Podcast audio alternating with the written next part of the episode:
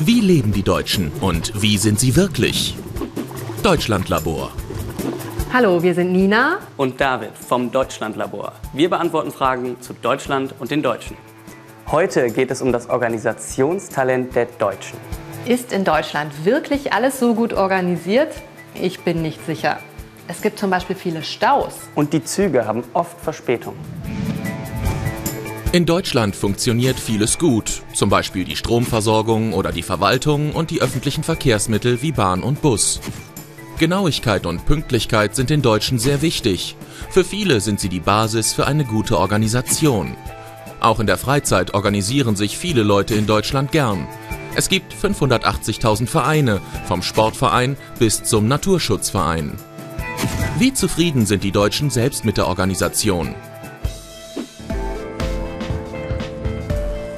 Nina und David wollen das herausfinden und dazu befragen sie die Menschen auf dem Wochenmarkt.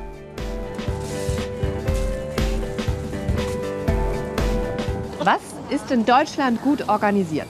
Gesundheitssystem, öffentlicher Nahverkehr. Die Behörden, öffentliche Verkehrsmittel, Müllabfuhr finde ich gut organisiert. Organisiert gut ist das deutsche Schulsystem. Was ist denn bei Ihnen zu Hause gut organisiert? Ich glaube, mein Alltag ist prinzipiell gut organisiert. Viele Deutsche planen für Tage oder Wochen im Voraus. In ihrer Freizeit verabreden sich viele junge Leute aber eher spontan. Zum Beispiel über soziale Netzwerke. Beispiele für gute Organisation sind Busse und Bahnen. Aber warum kommen denn Bahnen und Busse immer pünktlich? Oder fast immer? Dazu fragen Nina und David eine Busfahrerin. Aber vorher kaufen Sie noch schnell eine Fahrkarte, denn Schwarzfahren ist in Deutschland sehr teuer.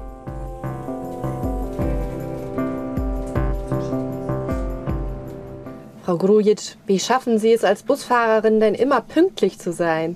Unsere Fahrpläne werden so gestaltet, dass wir pünktlich sind. Wir haben äh, Beschleunigungsspuren, Ampeln in der Stadt eingerichtet, geschultes Fahrpersonal auch. Sogar bei starkem Verkehr kommen Busse meistens pünktlich.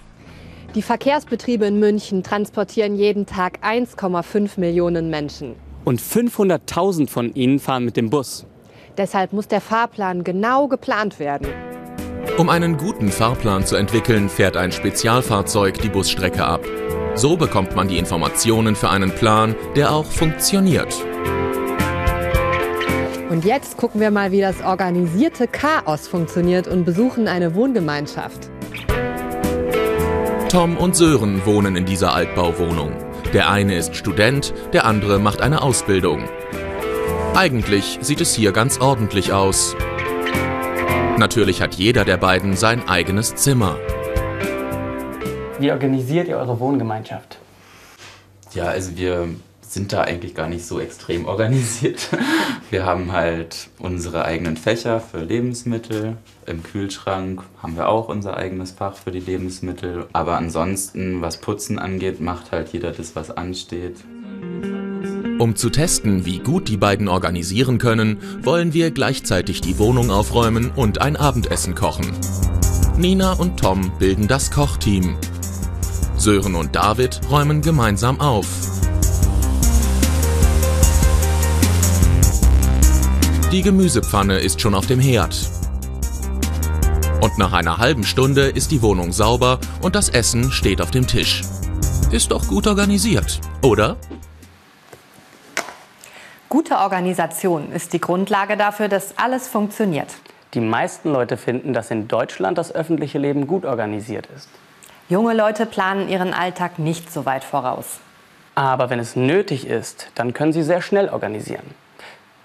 Übrigens, ich muss jetzt los. Ich habe um Viertel nach fünf einen Termin. Oh, da musst du dich beeilen. Es ist schon halb sechs.